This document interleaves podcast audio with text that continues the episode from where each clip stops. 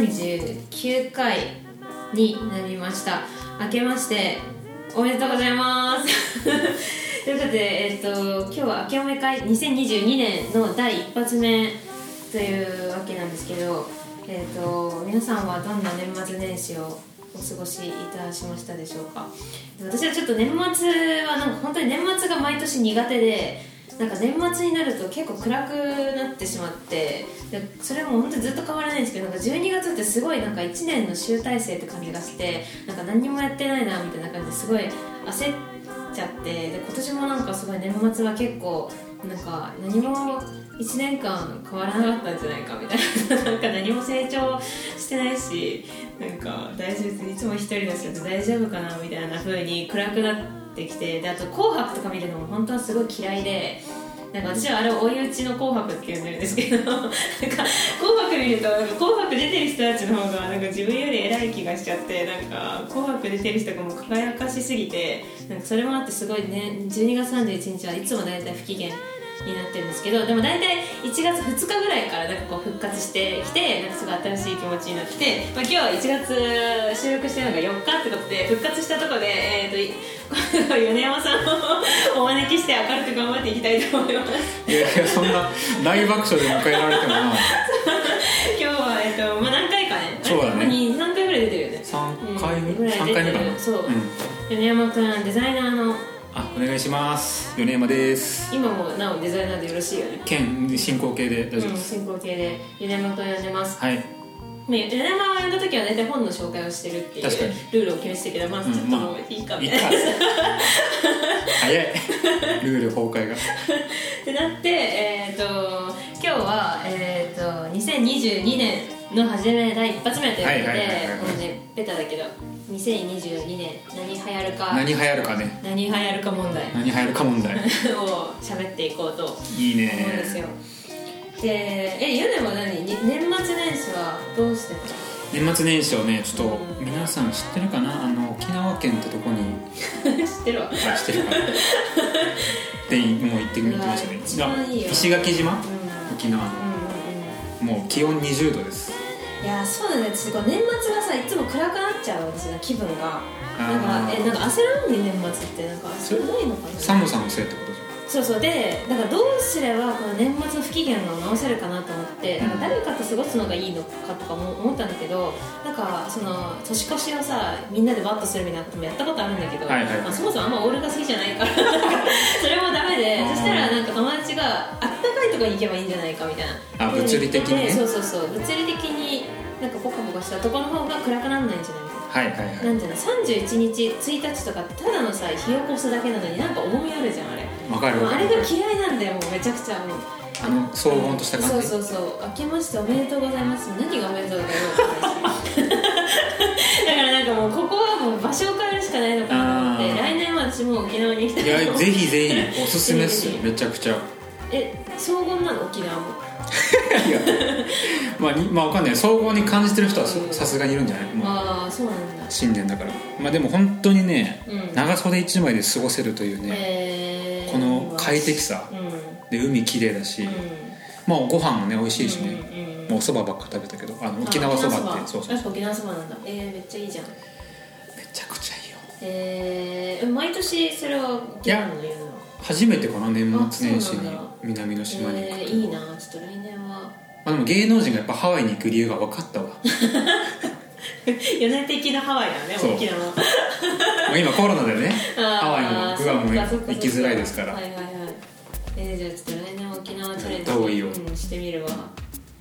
2021年そうね、まあ、流行予測を、まあ、2022年するにあたって、まあ、ちょっと2021を一回振り返らないとそうだね。ちょっと傾向と対策をさ。傾向と対策をここで練っとこうっていうことなんだよ2021年。ああとなこれは言いたいっていうのがあって、うん、私そ流行予測毎回してるんです毎年大体。去年もねしてたよねラジオも、ね、ラジオもやってもやってたし、まあ、前は伊藤こんちゃんと一緒によくやってたりとかしたんだけどなんかキックボードが流行るっつってんじゃん。ってなんかすごい言ってんの毎年。言ってんなそうで私は乗ってんの。で乗ってて流行るっつっててでなんかこう「出せ」とか言われたりもすんのでなんか街とかでキックボード、うんうんうん、えでもほら見ろよと2021は思ったよ。みんな乗ってんじゃん。なんか電動みたいないなそうそうもう乗ってるしでも電動じゃなくてもあの子供もキックボードにさまた乗ってるなと思って。えそのちなみにそのかたくなにキックボードが流行ると言ってた、うん、そのエリエの心理は何そのえ可愛いじゃん。可愛い子。うん可愛い可愛いうん。まあなんかアメリカンカルチャーというかなんかそういうこと、うん、いやいや可愛いっていうのはもちろんそうだしあとは本当に便利なの。なんなんかなんかチャリってさ、うん、まあ、確かにキックボードより速いしあの小体力でいろんなとこ行けるけど なんていうの省エネ。なんていうの、うん、キックボード意外と疲れるっていうのはあるんだけど、うん、なんかその街の中の小移動がもうもうあんな板にタイヤついてるだけであんなに速く行けるっていう感動があってスケボーほど危険ではなく、ハンドルついてるし。でそのまま電車にも乗れるわけああそういうことか。私お店にも入れるじゃん。なんかチャリだったらさお店入る前にチャリどこ置こうとかなるけどさ、はいはいはい、キックボードはそのままデパートへいいんだからね。いやいやまあそんな近いスピードを落とせばいいしたで。俺それ注意するけどそんなことしてる人いたら。いや本当に便利なのになぜみんな使わないしちょっとダサいみたいに思われるのみたいな、まあ、ダサいっていうイメージはないけどね。本当？まあまあでもコイドまあ本当にだからニ,、うん、ニッチな、うん、なんかあれだよね。えそうかな。えでも私渋谷とかで打ち合わせがあるみたいな時とかは大体キックボード持ってく。あもうじゃあ電車乗って。電車乗ってその後渋谷からあとなんか表参道とか電車乗ってもいいけど別に歩けんなみたいなやつとかは恵比寿とかなんかそういうのとかもキックボードでガーって行っちゃったりとか。あまあでも坂は辛いね。ちょっとちゃんと弱点もね。あるからまあ電動はすごいとは思うよ。乗ったことないけど。俺でもループのキックボード乗りましたよ、えそうなんだ。よかった。すごいあの楽しかったですよね、えー、本当に。早いよね電動。でも俺もね早いかなってあの外野から見てる時、うん、あの乗ってる人を見てる時さ、うん、早いかなと思ってたんだけど、うん、意外とそんなではなかっ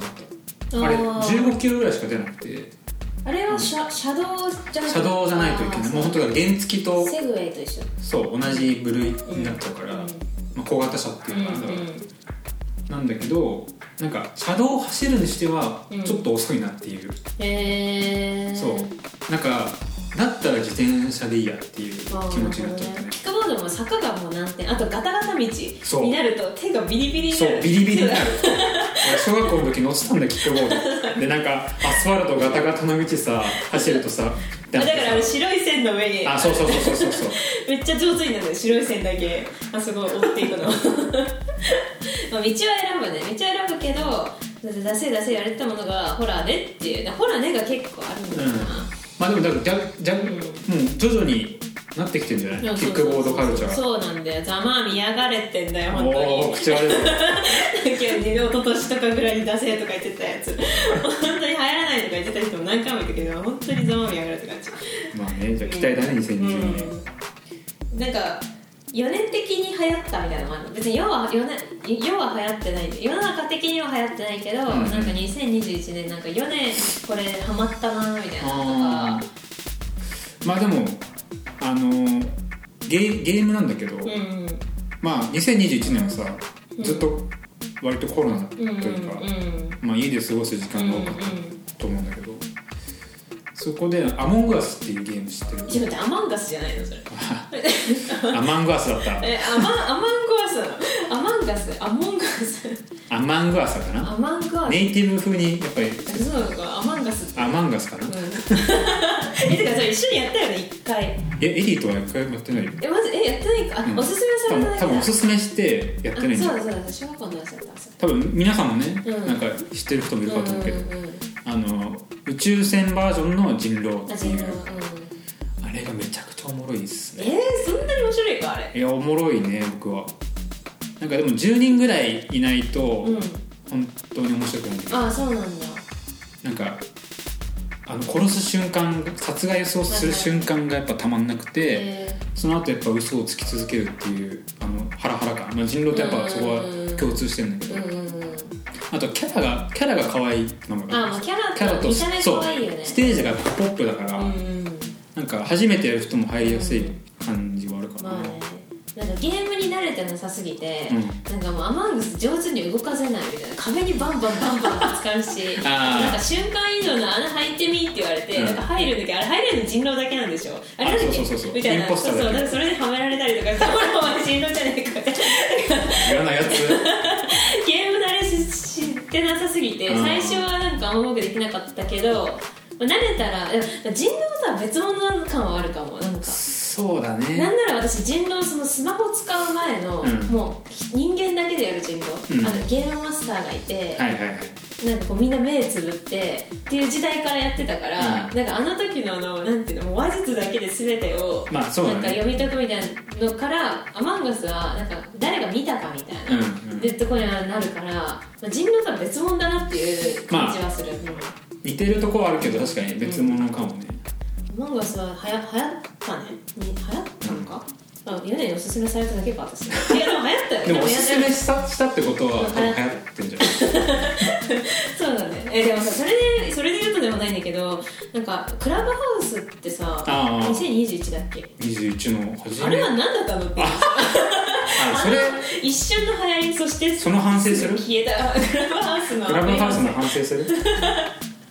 あれさ多分何月かな？4月5月とか、うん、冬。みんなやってたじゃん。なんかね招待されてね、うん、あまあ、もちろんみんなが一気にやってたからそれに対して「はいやろうか」みたいな人もいた、うん、なんかでもさあの最初のクラブハウスが出た、うん、出てなんかみんなが使い始めた時ってさ、第2の S、うん、第4の SNS が現るみたいな。そうそうそうそう。音声版ツイッターみたいな。ツイッターインスタグラムフェイスブックとかにこう次ぐ、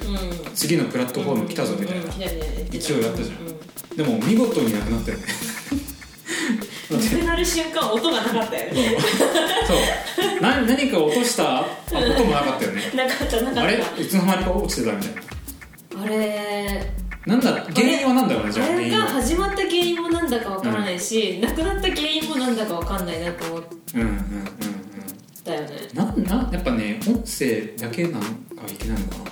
えでもなんか始まった時はなんか私それより前はなんかちょっとラジオブームというかそのラジオを聴く人というよりラジオをみんなやりたいって思ってるっていうのがあるなと思って。でまあ私のラジオ局に勤めてた友達がもう最近なんか喋りたいやつはいくらでもいるんだけど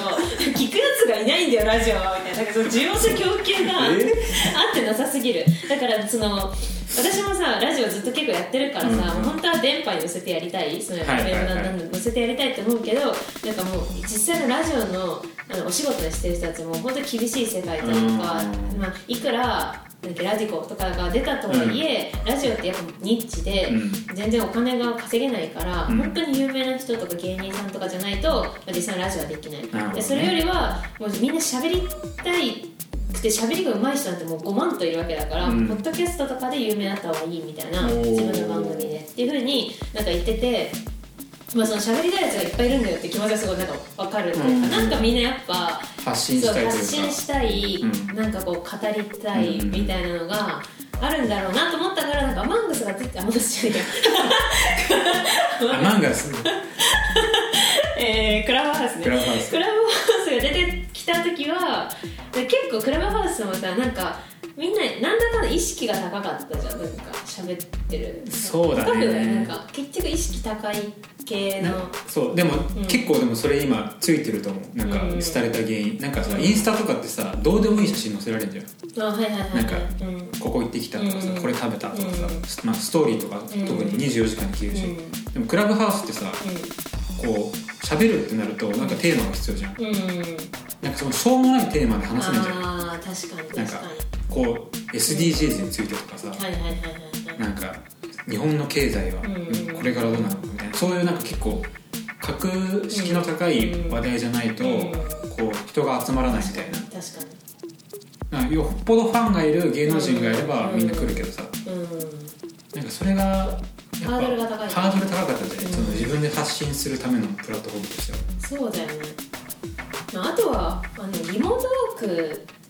しながらみんなでつけてたのかなってなんか。あしかもライブだったよね。生配信。生配信だったから。そう。残んなかったよね。そうそうそうだ残んなかったからなんかその何かフォロワーを増やすっていうのもなんか多分違く、うん、違うもの。でなんとなくあとみんなやっぱもう家にいなきゃいけないっていうから、なんか寂しかったからなんかそのなんとなくみんなでわっと集まって喋りながら作業するみたいな。の、だってまあ最近はちょっとまた戻ってきたからってことなのかな。そうね。コロナのそれ？だと思うよ。なんかやっぱその場にいないと聞ける環境にいないと聞けないっていうのが、うん、なんか新しかったけど、うん、やっぱ面倒くねってなっちゃったんじゃない？あの時々アイコンが変わるのも嫌だったわ。あ分かる分かる。また知らない外国人そうなんであの外国人なのと思って。あのアイコンの時点で私はこれ長く続かないなこのアプリはって思ったよ 女性の人になってる。そうそうそうそうそう。あったあった。それもあったね。まあそんな感じで。2021の流行は大体大体復習した。さあどうなるんだこれ？22年は。22年の流行予測をしていきたいと思います。あそれで、えっと、今回も、えっと、お便りお便りというか質問でね2022年流行るもの何ですかみたいなふうに聞いて今回はちょっと諦めということで、うん、あの読み上げた方には年賀状をお送りいたします。やったー。っていうって言いたいんだけど全然来てなくて。あのちゃんいんだけどね本当なんでこんな来ないのかなと思って私お怒りなんですけどいつもみんななんかあのくれるのにこの流行予測に対してはみんななんかちょっとちょっとやっぱ予測が難しかった。難しいんですかね、うん、これなんかちょっとあのー、いいなと思ったんですけど、えー、ラジオネーム A4 ファイルさん。えーと、脱毛ブームが流行りすぎてついにハゲが持てる時代がこれ2020年っていうのがあってまあちょっとハゲ一周回ってんな。一周も回ってねえよこれ。一周も回ってないんだけどなんかハゲが持てるはちょっと極論な気がするんだけど毛に対する考え方みたいなのがそう、ね、ちょっと変わるかなって思う気がする。私も去年ね2021年は結構毛をいっぱい買ってて買っててっていうのはもう、あの狩る方だよねうんうん違う、えーと、購入の方。あ購入？毛を買ったの？あのねなんかねそう髪の毛を私はあの生まれてこの方一度も染めたりしないんだけどあなんかウィッグっていうそうウィッグとかあとつけ毛みたいなのを結構買ってそのいろんな色の。それをなんか装着して楽しんでて。なんか毛染めるの結構さ大変じゃん。うんうんうん、だから染めるよりはなんかいろいろもう付け替えたいなと思ってなんかいっぱい毛を買うのが私的マイブームだった2021年面白い。ねうん。それもなんかはや私的には流行ってたしなんかそのずらカツラみたいなもの、まあ、カツラってまあそのコスプレイヤーとかはさ結構カツラとかかぶるけどなんかちょっとその例えばハゲるみたいな問題、うんうん、とかがもっとなんかウィッグってものが結構もっとカジュアルになっていくんじゃないかなって。なるかもね。確かに、うん、だからやなんだろうハゲとはいかないけど、うん、なんか坊主頭になるんだよみんなベース、うん、あ確かに。男性の場合は、でそ今言ってたよみたいな、自分がこの日つけたいヘアスタイルをつけるみたいな、だから多分男性にとってはさウィッグ屋さんに行くのってちょっとさ抵抗があるっていうかさもうハゲいわゆるハゲたのとかさなんか女性はまだおしゃれで行ったりとかするけどさ、だからそれがもうちょっとウィッグ屋さん自体がなんかもうおしゃれなものになんかカジュアルに入れるお洋服屋さんみたいなものになってく時代はもう来るんじゃないのかなみたいな。だからユニ変な話ね、ユニクロにねウィッグが置かれるみたいな。そうそうそうそうそうそんな時代になっちゃうんじゃないそうだねなんか,、ね、なんか UT みたいなそう UT みたいなノリで なんかディズニーとコラボしましたみたいな。コラボウィッグみたいな、ミッキー柄のねウィッグ あいいね。そういうのもあるな。まあでも楽しそうだけどね、うん、その感じ。これはなんかね私があの大学3年生ぐらいの時にポートフォリオに入れてた流行予測なんだけど、なんか 何？その見せてくれそれなんか育つこれもずら新しいズラみたいなのを考えててなんかそのビッグが育てばいいなと思ってて、うん、毛が生える伸びててなんかその日本人形の髪が伸びる的なノリでなんかなんでウィッグってちょっと抵抗があるのかって、まあ、まだいろんな理由があると思うんだけど、うん、結局俺の毛じゃねえじゃねえかっていうところだなと思って。育っていけば愛着も湧くんじゃないかと思って。たまごっちみたいな。あそうそうそうそう。だからなんか伸びるウィッグっていうのは植物みたいなものでなんかどんどん日が当たったりちょ肥料を与えてるとなんか伸びていく。ウィッグみたいなのがなんかできればいいなっていう作品をなんか作ってたんだけど。でも面白いね、うん、でもそれは。そうそうそう伸び伸びたりする。いいねなんか、うん、例えばさ温度でちょっと色が変わったりとか。ね。いや本当これもう特許どうぞって感じなんで それ私は作れないでそんなもの。ポートフォリオ一応ね公開していただいて。植物本当に考えていたのか。本当本当これが一番私面接でバズってたんだよね。電通とか博報堂とかのなんか面接に「いいね」みたいな「このスラ」みたいなこんな感じの作品いっぱい作ってよって言われたけどそれ以降何も思い浮かばなかったんだけど。なんかそういうのとかいいなと思ってそう毛毛っていうのはいい確かにあるかも、うん、ファッションアイテムとしてウィッグがね、うん、加わるのはあるかもね、そうそうそうそう。確かに。はい、はい、あとはファッション以外にもなんか。なんかえ米さんのありますか？流行予測2020でも俺なんか結構ちょっと調べたんだけど2021年流行いま、だにさあのフィルムカメラが流行ってるでしょ？あ映るんですみたいなね。あのそう、うん、デジタルカメラ。で、なんか僕2年前とかは確かに映るんですとかで撮ってそれをプリント線出してみたいな、だったんだけど最近はもうみんな自分のフィルムカメラ持ってるってその。ああそうなんだ。あの昔のだからフィルムカメラ、ちっちゃいコンコンパクトデジタルあ、はい、フィルムカメラを持っててそれで撮ってちゃんとフィルム入れ替えて写真屋さんに出してるらしくて。でとなると2022年ちょっと大雑把な予測になっちゃうけど、うんうん、手持ちビデオカメラが入るんじゃないかなっていう。ああじゃあちょっと古いやつ。そう。あ、はい、はい、ちょっとでかいやつ。なんかちょっとでで分かんない。なんかお父さんが運動会で持ってきたみたいな、うんうん、でなんかちょっと荒いやつ。はいはいはいなんかちっちゃみたいな。ああなんかハンディそうハンディで。でかいやつ、そうそうそうそう。確かにあれでさ映ったもの全部エモくなるよね。そう、うん、なんかすごい独特のなんか世界観になるじゃん、ねねね、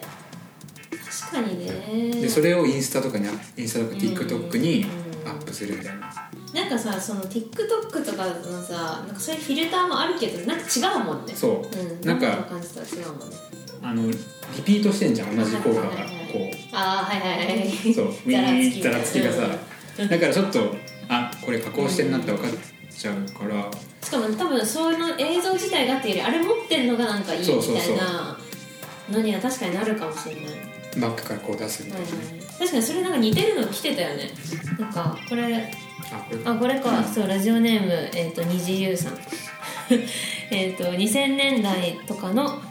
画像悪めの画質悪めのデジカメが流行ると思います、うん、うんうん確かに。私まあみんな映像をやっぱ TikTok とかもうどんどんさ作っ、まあ、TikTok も YouTube もそうだけどさ、うん、もう映像を作るってことにも抵抗がない人たちじゃん、うん、なんか作ったことない人いないんじゃないうん。ね。簡単にポンポンポンで作れるしさ、うん、それでさすごいなんていうの？なんか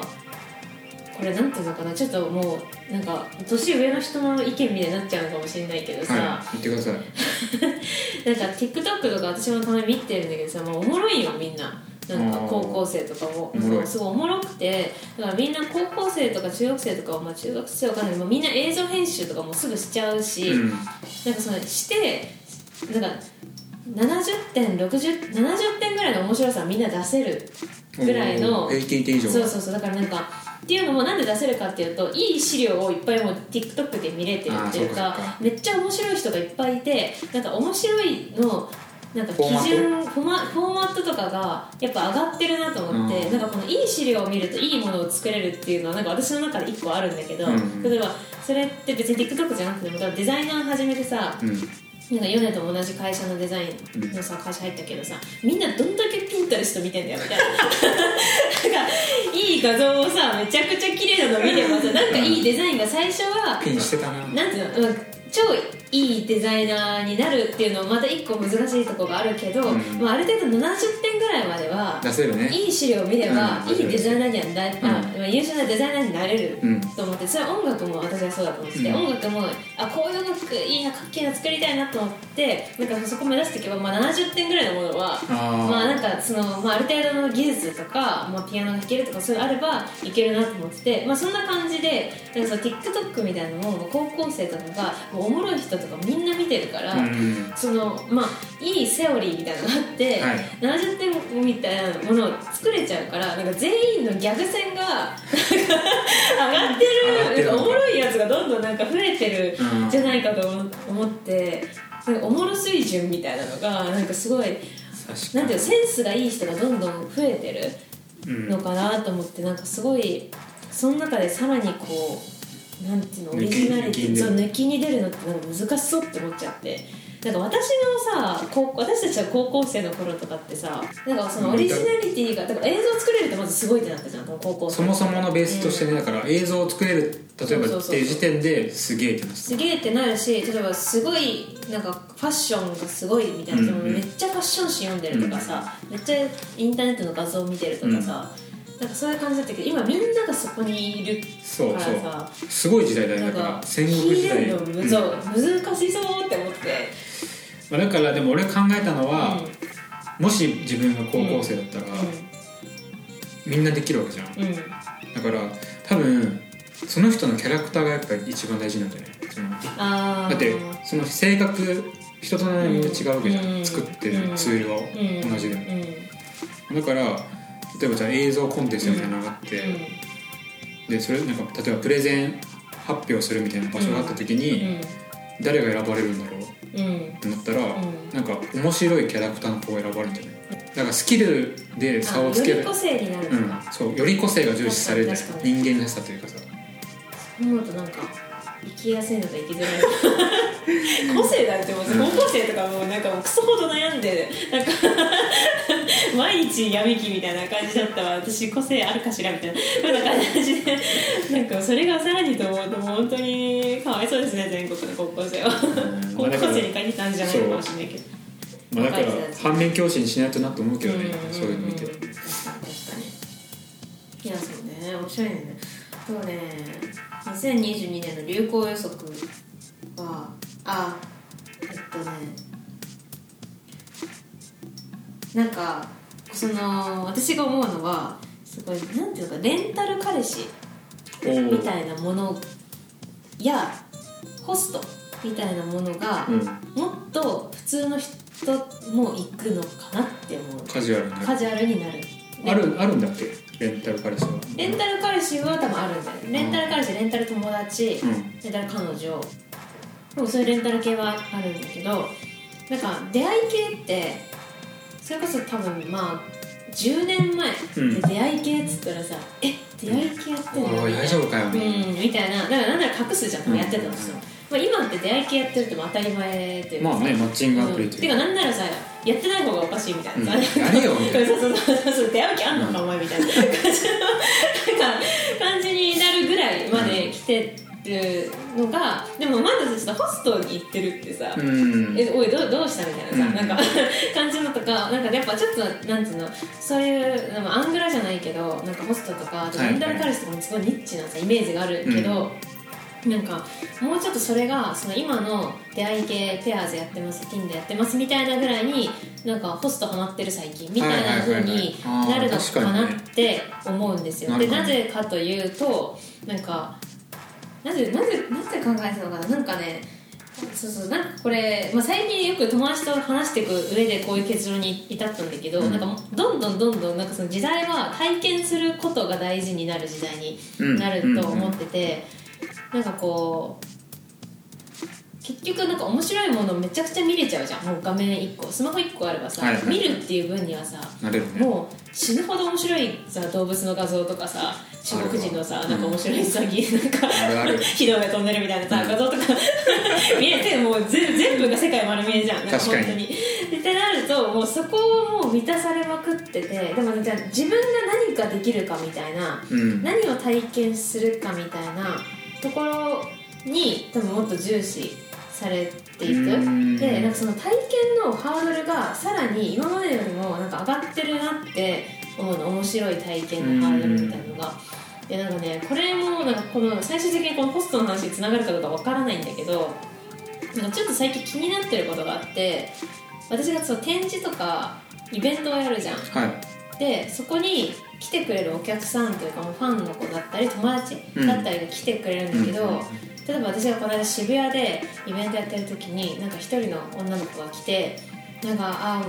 ありがとうございますインスタとか見て来てくれたんですか？みたいな、うん、であそうなんですよ。この渋谷はすごいちょうどあの仕事の帰り道にこう渋谷東部であのそれあの帰りやすくて来ましたとか言ってくるね、うん、で私がまあ表参道でロケットやってた時も「えこの表参道なんかちょうどここ最近散歩しさっき散歩してて、まあ、ついでに来たみたいな感じで言ってくれて、なんかそのさついでに来たってなんなんみたいな。って思うの。いやでもそうなのよ。えなんかねこれすげえ気になってんの、うん、だって私はやってる側としたらついでじゃなくて「えエリーさんのこれ見たくて来ました」っていうのが嬉しいに決まってんじゃん。うんうんうん、なのになんかみんななんか何かが近かったからついでに来たっていうふうに言うわけ、うん、でこれは私がでも逆の立場、うん、友達のイベントに行った時私も同じこと言ったよね。言ってんかいいや言ってんだよ。なんかこれなんかあじゃなんかなんていうの？あ何々ちゃんも出てて、うん、あなたも出てて、うん、実は2人とも友達だからなんかこうなんかついでにというか、うん、だから来たみたいな。お得だなみたいな。あそうそうそう。だからなんかそのあなたをめがけて来ましたっていうちょっと恥ずかしいというか、だからなんかカジュアルに来たみたいな感じの方がなんかいけてる。ああそういうことか。えじゃないの？いや俺単純になんか若いでもエリーのさ展示とかに来る子って、まあ若い人たちでしょ、うん、若い若い、うん、まあだからそんぐらいの年代の人たちってさ単純に外出のハードルが高くなってるのかなって思ったんだけど。ああだからか今エリーがしたみたいに、うん、家でさ何でもできるわけじゃん、ネットフリックス見れたりとかさ、うん、YouTube で楽しい映像いっぱいあるじゃん、だから別に外でなくても楽しいじゃん、家の中で、だけど展示に行くってことエリーの展示に行くってことは、うん、なんかいろんなものと一緒に楽し,、楽しんで、あ外行ってよかったってことを感じるために行ってんじゃないの？だから表参道行ってあれあれもあの店行ってエリさんの展示も行って。ああそのついついでに来たってことね。確かに。でもそそれが多分なんかその確かにそのつついでに来たっていうのがあでもそうそれなん多分それもあるわ。それもあると思うから多分なんか相当なんか行きたいと思わないとまず外に出るし出たとしても目がけてきましたっていうのは恥ずかしいなんかちょっと多分恥ずかしいみたいなのがあってだから仕事場の帰りにここちょうど渋谷近いんできましたみたいな。なんかさそれ私も気をつけてるのそれよく言っちゃうから。でもなんかそれそうだとしても言わない方がなんか嬉しいじゃん。多分見る側としては、まあ、なんか別にあの、まあ、目がけて来てこいとは思ってない思ってないけどなんかなんかついでに来たか何なんだよって 思っててそれがなんかまあ、確かにちょっと前だったらなんかそのちょっとそのめがけてきた感が恥ずかしいとか思うちょっと卑屈な人種がそうついでにって使ってんのかなと思ったけど全員がだんだんそのおもろ基準がなんかこうなんていうの行きたいイベントの基準がすごいどんどん上がっててそれこそ今って全部さ私が多分さ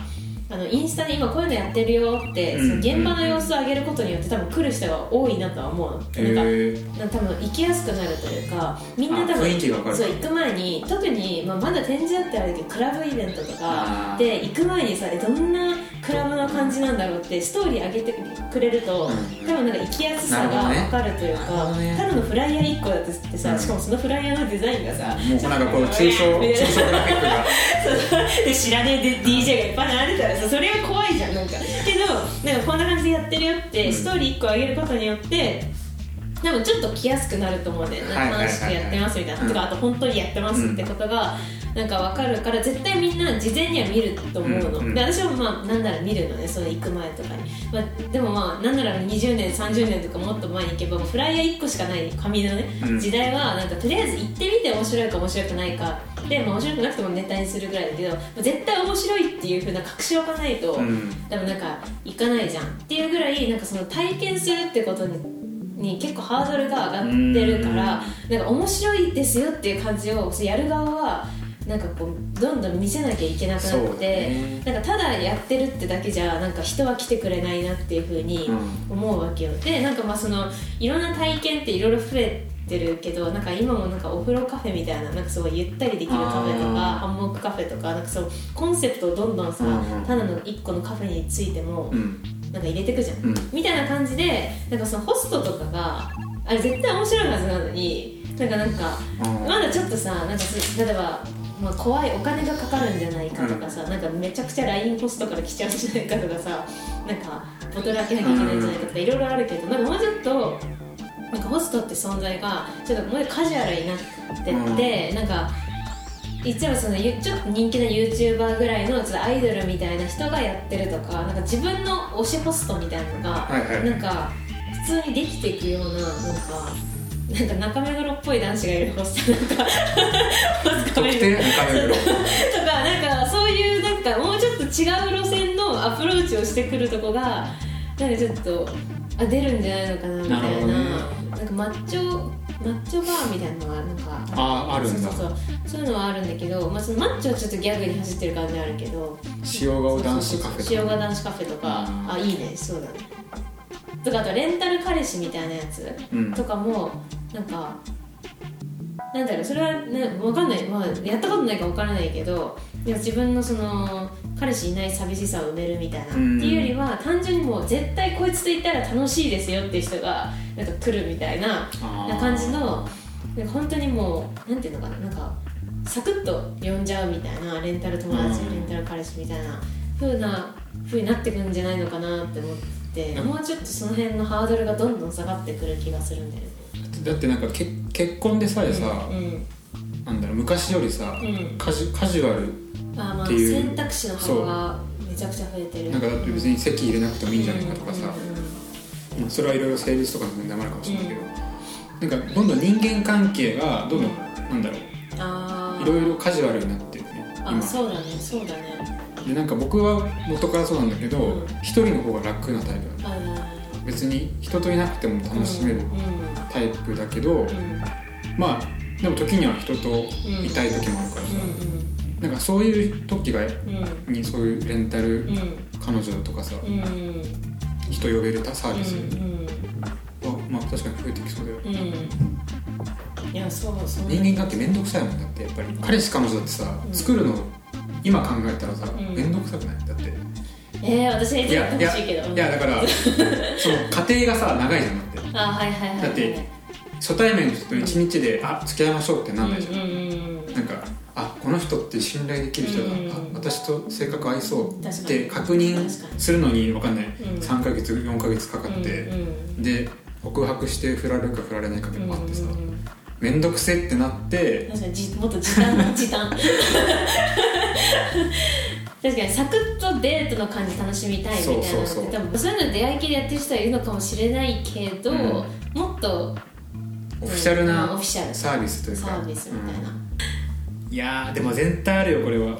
うん、これまあ、2022年には分かんないけど、うん、分かんないけどなんかそうなってくると思うな。であそこのレンタル会社のあいつがめっちゃ面白いよみたいな噂が広まってくるみたいな、ね、なんかって思うんだよなんかそのレンタル彼氏業界のなんかアイドル的存在が出てくるみたいな。狭俺らの階層狭 そうなんかそういうふうになってくんじゃないかいやでもたまあ僕はねでも最近のいろんな流行りをすごいポジティブに捉えてるからさ、なんかどんどん楽しくなっていってるなと思うけどね。時代が。うん、うん、まあそうかも、うん、なんかこうじゃなきゃいけないとかさ、うん、こうこうあるべきみたいなものからどんどん解放されてるじゃん、はいはいはいはい、だからいいいい流れだなと思うけどね。ああ確かにね。そうだよねでなんか最近のさなんか健康ブームみたいなのある2000、まあ、もちろん去年からも、まあ、今年ぐらいかもかもしれないけど外出ないからね。うん。なんか健康あれあれどうなの？基本的には健康なのよね。健康じゃないふうに見えますかね、うん、もう結構ブームとかじゃないけど朝ごはん私絶対食べてるんだよね。もう27年間、うん、ほぼ毎日。どういうメニューちなみに。決まってるパンパン葉っぱみたいな。パン葉っぱ？葉っぱってかねサラダ。コーラ？ユーカリの葉食べてんの？パンと葉っぱと、うんあで牛乳飲んでたけどなんか牛乳飲むと花粉症ひどくなるよってなんか最近友達に言われてえー、そうなんだ。なんかやめたけど、うん、だから朝ごはんそう2021年に、まあ、去年になんかその1か月間シェアハウスみたいなのしてたんだけど、はいはいはい、いやマジでみんな朝ごはん食べないなと思って。えー、てか私以外多分ほぼほぼ全員食べてなかったぐらい。でもね、うん、食べってるらしいえ逆に？食べた方が絶対健康だよ。なんかそのその派閥と、うん、あの16時間胃の中を開けるっていう派閥があって、うん、何かっていうと例えばじゃあ夕飯を7時に食べたら、うんはい、そこから10 15, 5時間56時間開けるんだって胃の中を、するとなんかなんだろう今の人たちって食べ過ぎらしいよ、そのご飯。をえそれってでも原始時代に比べてでしょ？あそう。でそのその話に戻るんだけど、原始時代ってマジで1日2食まあ、うん、ほんと1食ぐらい決まって、それぐらいで生活してたんだって、でもその生き物の習慣ってそんなにすぐ変えちゃいけないらしいのねその体の仕組み的に、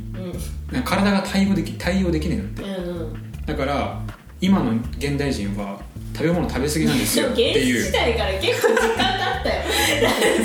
いやでもその時間差ってもうそうならしいよ科学的には。へえー、でだからあの食事はなんこのぐらい開けない開けた方が体にはいいですよってなんかその本書いた人が言って言っててでなんかみんな意識高い人は結構みんな。えなんで原始時代の人の方が正しいと思ってんの？もうエリーは自分の道を突き進みなさい朝に葉っぱを食べろ。食べていいから朝に葉っぱをいや一食はきついな一食は。一食は俺もきついよ、うん、だから俺も2食かな？でも3食は食わないな最近。え運動はする？運動。運動もねだから朝起きて散歩行きますね、うん、ああ偉い。でまあ近くに公園があるからそこまで行って一周してなんか帰ってくるみたいな。えー、何分ぐらいする？まあ30分ぐらいかな、えー、毎朝？まあまあ毎朝行くようにはしてるけど、うん、まあ週に 4,、うん、4回行けたらいいかなみたいな。えー、あそれとね水泳ですよ。私あ水泳いいらしいね。市民プールだよ。市民プール2回繰り返す市民 プールに行って市民プールが結構新しめのがあるのねこの近くに、うんうんうん、でそこ綺麗だから市民プールなんか、ね、ジム行くかどうかもねめっちゃ悩んでずっとなんか何年か。でもなんかうんどうしようかなって思ってジムなーみたいな思って、うん、市民プールでもなんかさなんか税金めっちゃ払ってるしさ 市民プールマジで安いからさ。200円とかね。そうそうそうそう。でだからね税金こんな払ってんだしって毎回確定申告の時思うのね。って思うともう市民プールに行かない手はないぞって思ってもともと泳ぐのが大好きだからなんかまあ行くんだけど市民プールの難点は変なおじさんがいるっていうえー、そうなん変な人がいるんだ。よねどういうことしてるするの？変な人変なななんかちょっとなんか変ってしてるじゃん雰囲気が。なんか。とか、まあ、これは私じゃなくてなんかこれかもちゃん。あの、うん、まあそうあの友達の話なんだけどなんかその変なおじさんとかがあのさその25 25メートルじゃないはいはい、あのでそうやってさ往復で泳ぐけどさ、うんうん、25泳いだらちょっと休憩するとこあるじゃん8個で、うん。うん、とかでなんかこうってこう自分がね、うん、あの泳いだとしたらなんかそのおじさんが隣に食ってきてなんか先月、あの鎖骨をね折ってしまったんですけど、なんかちょっと今も折れてる感じがして触って確かめてもらえませんかみたいな変だなでしょでで友達はもうめっちゃそれから逃げるように泳いだみたいな。いやいやもうその上がって逃げなさいよ。プールを上がって逃げる方を選べるこれね逃げるように泳いだっていうのがすごい分かると思って変なおじさんがいるとその変なおじさんとの感覚を詰めないために泳ぐわけ。だからめちゃくちゃ泳ぐのね。水の中の方が安全だみたいなだからなんかこうなんか誰もいないプールだともうずっと泳ぐのも疲れちゃうし、ね、でもなんか泳がなきゃってふうに思っちゃうからあれなんだけど、うん、あ変なおじさん近くまで来たなと思ったらその変なおじさん見送ってからあの泳ぐだから その変なおじさんがいい感じにその自分の感覚を整えてくれるの。だから私はあれをパーソナルトレーナーって言われていやいやいやいや ポジティブすぎません？その考え方。でなんか市民プールはそれもありハマってんのねで、あとなんか私は結構一応なんかこの普通の紺色のアディダスの水着に、はいはい、でもなんかゴーグルを変な星型のやつにしてて。星型？だから自分も変が一番変じゃない 変なやつに対抗するには自分もより変になれば絶対話しかけたりとかついてきたりしないの。なんか変ついてくるおじさんとかいるんだよね。ずっと自分の後ろでもそれが自分の被害妄想かもしれないし分かんないっていう。いやでも分かんないそのその星型のゴールが大好物かもしれない。いやだそれはそうそうなのかな。そういうこと。でも星型をつけた途端に結構人は寄りつかなくなる、うん、俺もだって近づきたくない。なんかエルトン・ジョンがいると思っちゃう。それ人手のね絵になってるね。可愛いゴーグルがあるんだけど。ええ。ー、だから市民プール。行くとしたらじゃあ気をつけた方がいいか。そういう人がいるかもしれないから。かもしれない、まあ、かまあ時間にもよったりとか、まあ、混み合ってると結構市民プールはね意外と狭いから確かに。あのすれ違う私めちゃくちゃストレスたまんだよね。混んでるプール嫌だね。50m のさ、だ自分の平泳ぎが蹴っちゃうんじゃないかみたいな。ああ確かに。で気を使ってしまうから端っこに寄るんだけど端っこに寄るとあのなんていうのあのロープみたいなさ、はいはいはい。あれにガガガガガガってさあのプラスチックのさ、はいはいはいやつに当たるのも痛いし。確かにうんなんかあれは嫌なんだけど、まあ、今んとこ全身運動だし、まあ、髪の毛が痛むのがちょっとあれだけどな。でもさプールってさ最低2 5メートルさうん。ないないとまあないとっていう言い方あれだかもしれないけど、うん。なんかまあ泳げないじゃん。うんあの仕組みまず変え変えません？そろそろ。ああえこの字になってるとかってこと？ああでもそれでもいいし、うん。だってさランニングマシンってものがあるわけじゃん。あえランニングプール？ランニングプールみたいなの 誰か作ってくれよと思うんだけど。だからもうどういうことそれ？だから畳1畳分ぐらいのうん。水槽があって、それ実験されそこでうん。永遠に泳げるっていうマシあ面ン白いね。があればだって自分のスペースしかないし一人しか入れないし。えなんかさドラえもんの動画でそういうのあったよね。ああった？へなんかなんか丸いさゼリーみたいになってるプールなの。でえ永遠にその丸が回るから。ああでもそれそういう感じしてるうん。えー、確かに。それなのよ不思議だね、